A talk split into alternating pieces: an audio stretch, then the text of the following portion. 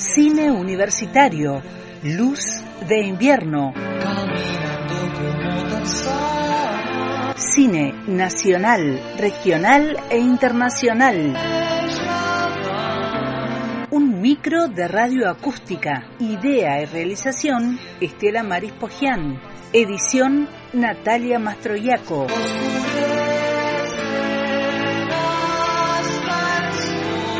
Una luz de cine en la tarde de radio acústica por antena libre.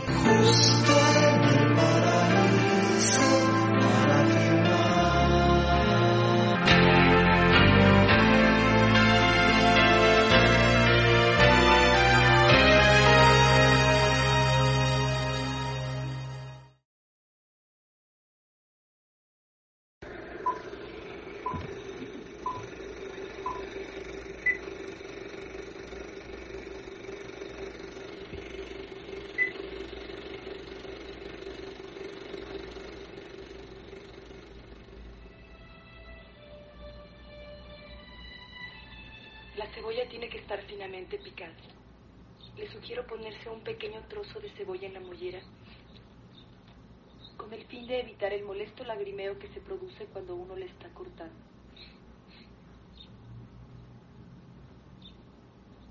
Lo malo de llorar cuando uno pica cebolla no es el simple hecho de llorar, sino que a veces uno empieza y ya no puede parar. Mamá decía que es porque soy igual de sensible a la cebolla que Tita, mi tía abuela, que desde que estaba en el vientre materno lloraba y lloraba mientras mi bisabuela picaba cebolla.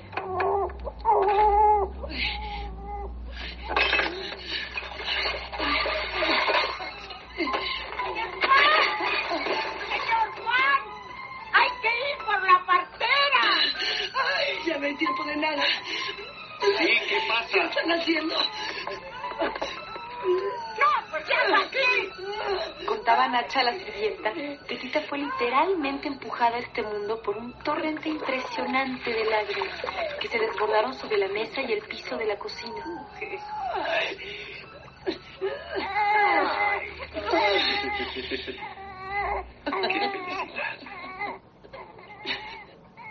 Otra niña, Juan. Otra niña.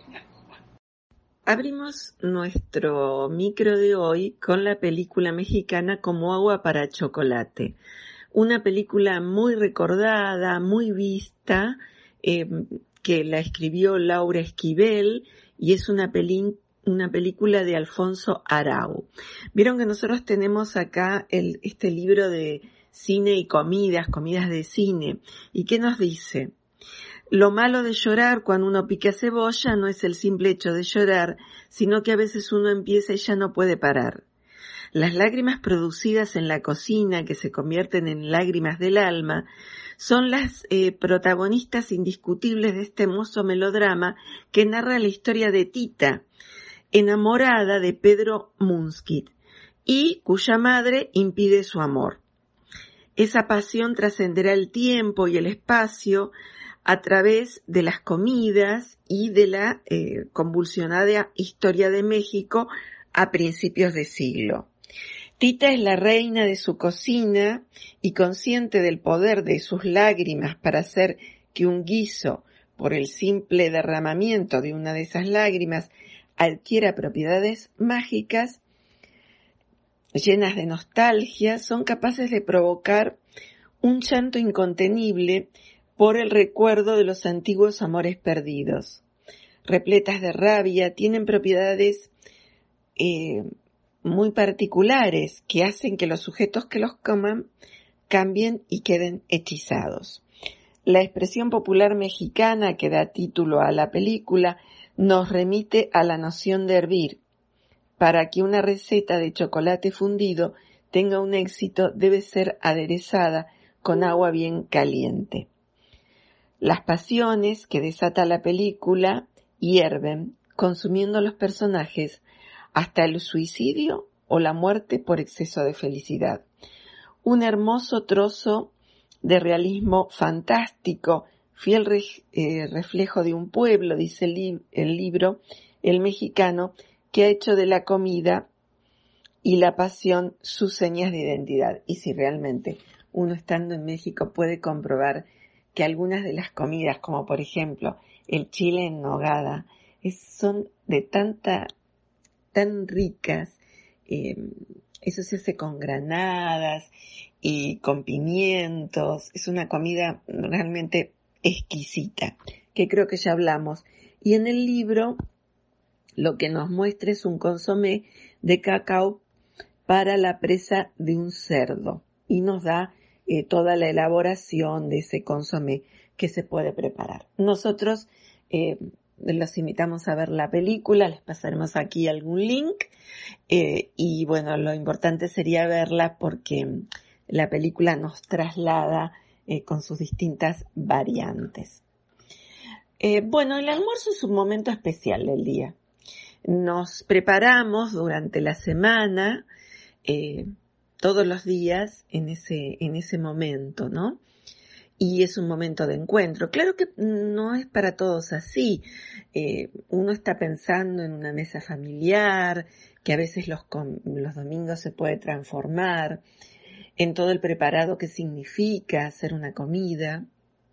Pero claro que las desigualdades sociales hacen que esto no, no sea así. Y hoy vamos a hablar también de esas circunstancias. El cine argentino ha mostrado almuerzos y alguna que otra película llevó nombres mm, referentes. Empezamos así con la película de Mujica, Así es la vida, que tuvo un remake con eh, Luis Sandrini eh, años después. La película, si no me equivoco, es por ahí de los 40 y se basa también en una exitosa obra teatral costumbrista que había sido representada por la compañía de Muño Alipi, ocasión en que estos dos actores habían encarnado los mismos personajes que luego van a protagonizar en el film. Eh, la película, miren, acá tengo el estreno que fue en julio de 1939 y tuvo entre sus intérpretes aquella dupla de artistas argentinos asociados, como dijimos, Enrique Muño, Elías Alipi, Enrique Serrano, Sabina Olmos, Arturo García Burr, eh, Nini Gambier, eh, Felisa Mari. Bueno, la película fue restaurada y masterizada por el Inca y vamos a dejar el link aquí para que lo vean. Y otra película también por esos años, es una película, una adaptación de una obra Qué verde era mi valle de John Ford. Esa película que nosotros la usamos mucho en comunicación, eh, la materia comunicación social 3, para hablar de la problemática de, de todo lo que fue la sociedad industrial, de lo que sería la ciudad en la historia, y que este autor lo referencia muy bien en, en su libro. Eh, lo que nos remite es a una ciudad de Gales, donde se habla mucho de lo que sería la Villa Carbón, o sea, el valle estará eh, totalmente transformado en lo que va a ser eh, una ciudad donde se va a extraer el carbón. Y ahora vamos a pasar un pequeño audio eh, donde los obreros vienen de, los mineros, perdón, vienen de extraer el carbón y vamos a escuchar lo que, lo que dicen cuando se juntan con su familia a comer después de sacarse el hollín eh, del cuerpo.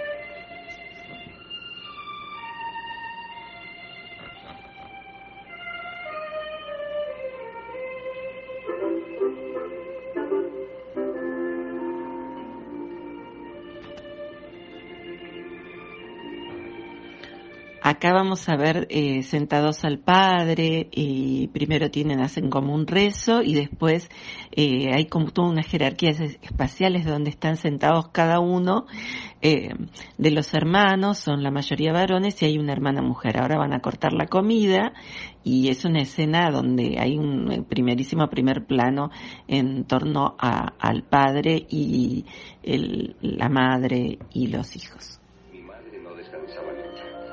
Era siempre la última en empezar a comer y la primera en terminar. Porque si mi padre era el cabeza de familia, mi madre era su corazón. Después de la comida y de lavar los platos, colocaban la caja sobre la mesa para repartir el dinero que se podía gastar. Vamos a dar eh, un salto, podemos decir, porque buscando información sobre eh, almuerzos eh, de cine, almuerzos de película, yo trabajo mucho buscando qué, qué, seleccionar, porque se imaginarán que hay muchas películas que incluyen tanto desayunos como almuerzos, meriendas y cenas. También están las que sirven postres, pero bueno, eso ya lo vamos a ir dejando para otras veces.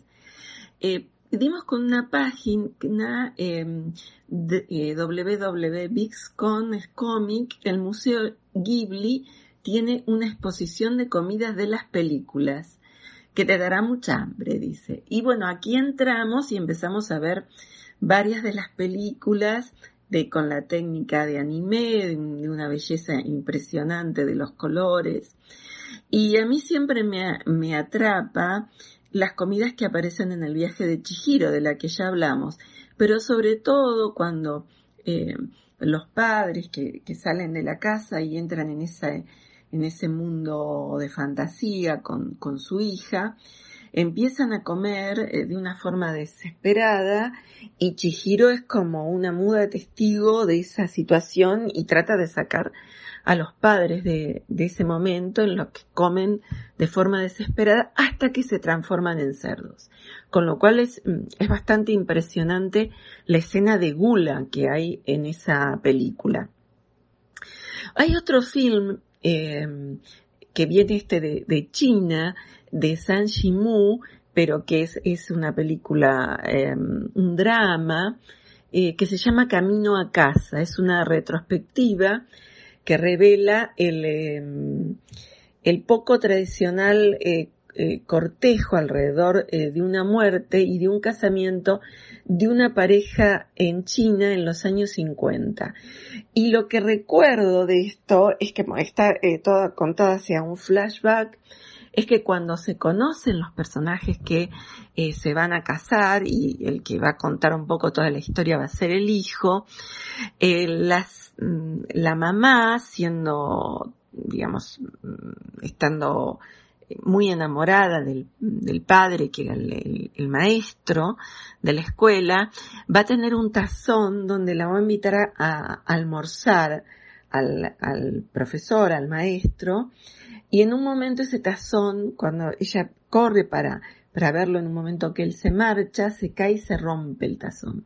Entonces después alguien viene a, mm, a ayudarla. Pero ese tazón tiene eh, mucha historia en la película porque eh, ese, ese plato enorme eh, lo que lleva es la preparación de la comida de, de esta joven, que después la vamos a ver convertida en abuela, que tanto amó a, ese maestro y que le prepara eh, una comida para que él la coma mientras están haciendo la escuela y todo, pero es, es un momento donde un montón de mujeres llevan a una mesa enorme eh, esos platillos. Y cada uno elige uno. Y ella está muy atenta a cuál va a elegir el maestro.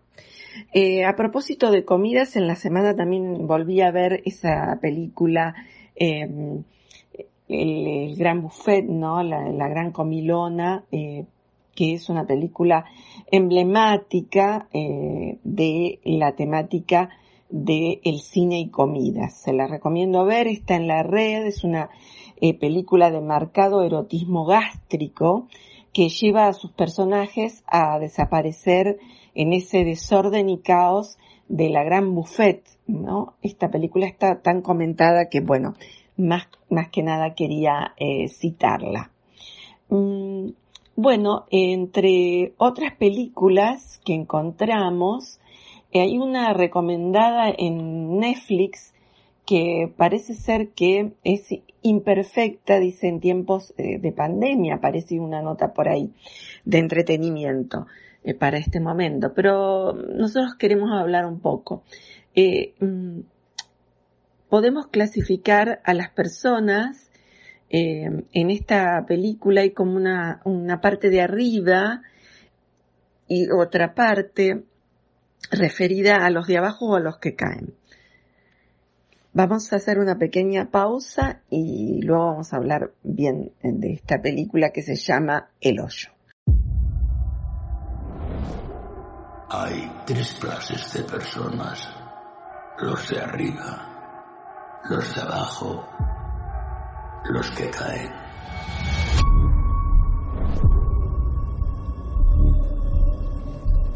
El hoyo. Sí, el hoyo. ¿Y usted sabe en qué consiste esto del hoyo? Obvio. Comer. ¿Qué vamos a comer? Lo que le sobra a los de arriba.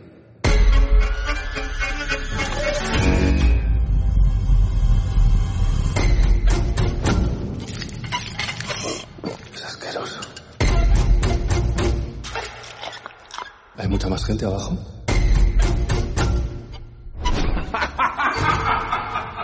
Dentro de poco habrá menos.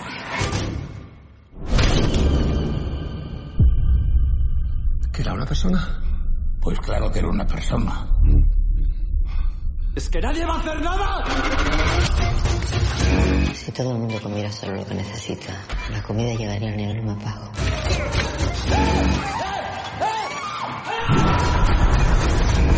Ayúdame a bajar. Es un suicidio. El hambre desata la locura.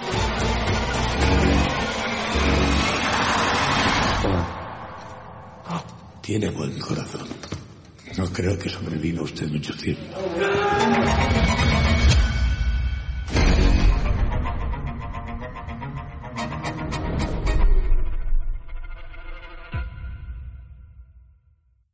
Están los que comen lo que quieren, los que comen las obras y los que no comen nada.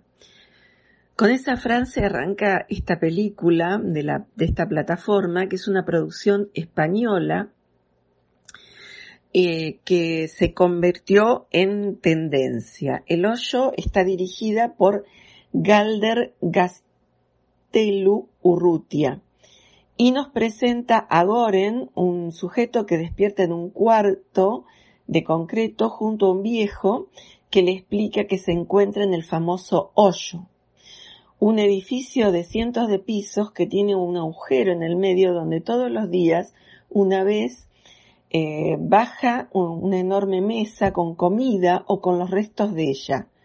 Depende de en qué piso eh, estés.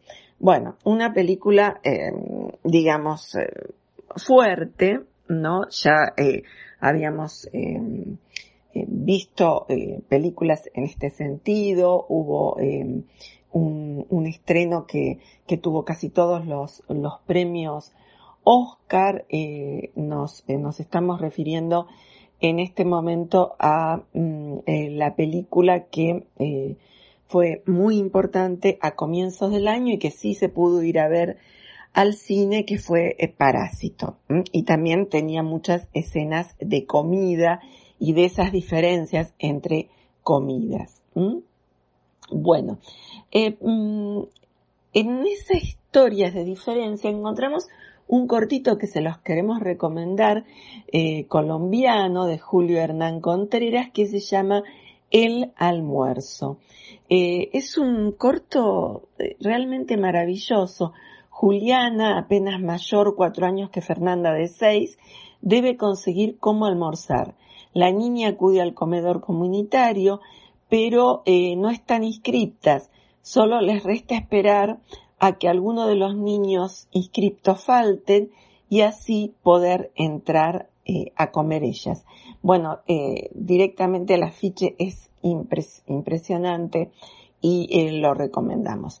Bueno, el cine argentino empezamos hoy con cine argentino, seguimos también eh, con, con, películas de distintas nacionalidades y hay una película, una comedia dramática que se llama El asadito del 2000 eh, de Gustavo Postiglione.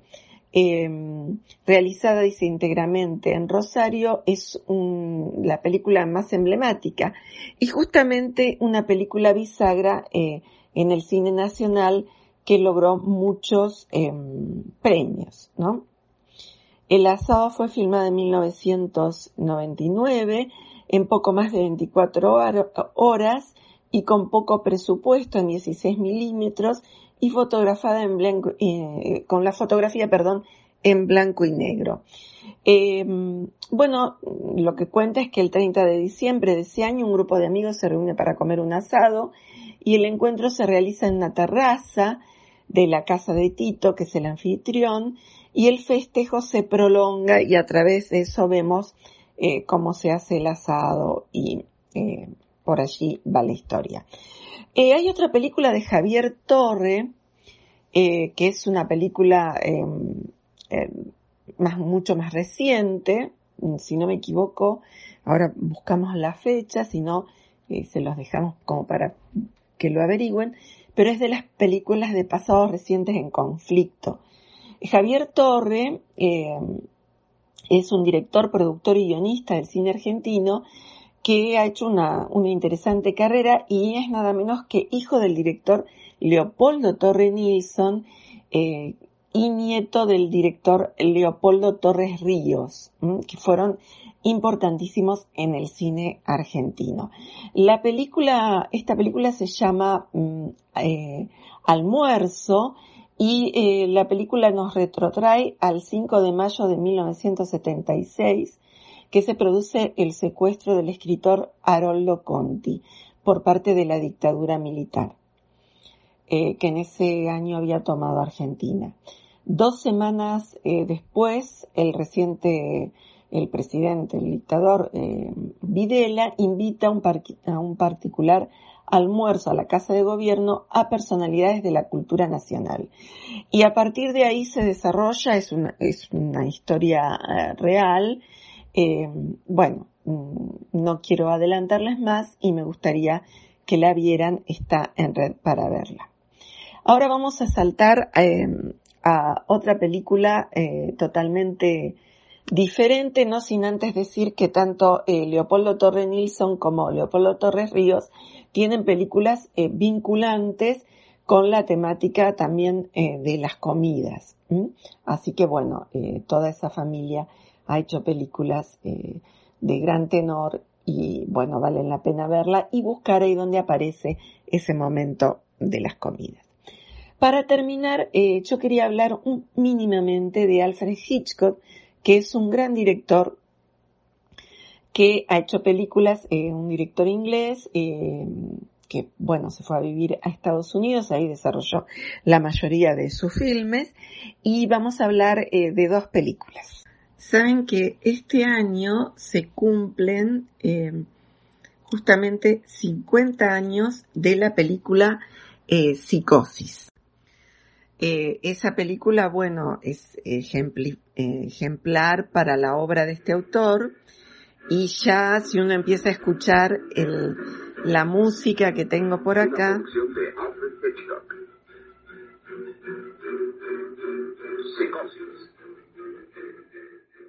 película arranca con una escena de la ciudad, después eh, vamos viendo edificios muy grandes, entra por un... 43 de la tarde. Entra por una ventanita, que nos recuerda después a la ventana indiscreta, y miren lo primero que van a decir los personajes. Una pareja que está en una, en una habitación.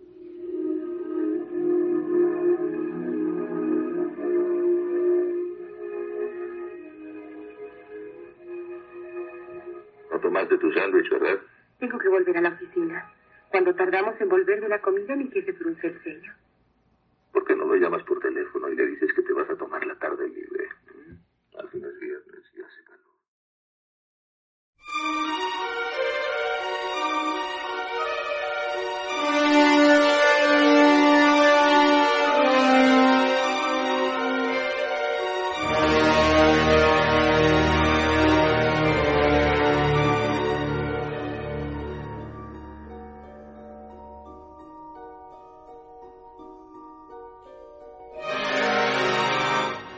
Dime lo que quieres.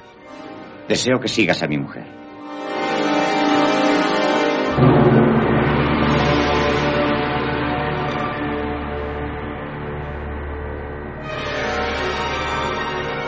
La loca y hermosa Carlota ha vuelto de entre los muertos y se ha posesionado de la mujer de él. ¿Por qué me sigue? Porque ahora soy responsable de usted. Si estuviera loca, no haría falta otra explicación. Pero la oscuridad se cerró a mi alrededor y me vi sola, empujada hacia las tinieblas. No es justo. Ya es tarde. No debió ocurrir así. No debió haber ocurrido. Tuvo que ocurrir. Estamos enamorados y eso es lo importante. Suéltame, por favor. ¿Hablar de qué? De usted. ¿Por qué? Porque me recuerda a otra persona.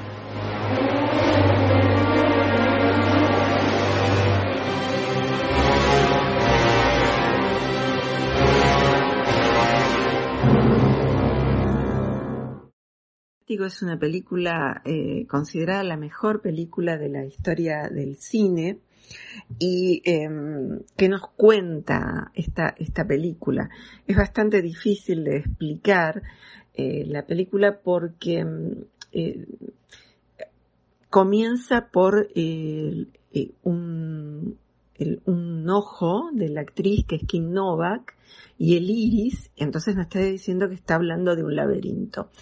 Pero después no, después eh, vemos que hay inmediatamente hay un corte y eh, un detective eh, que está persiguiendo a un, a un ladrón en los tejados de mm, California.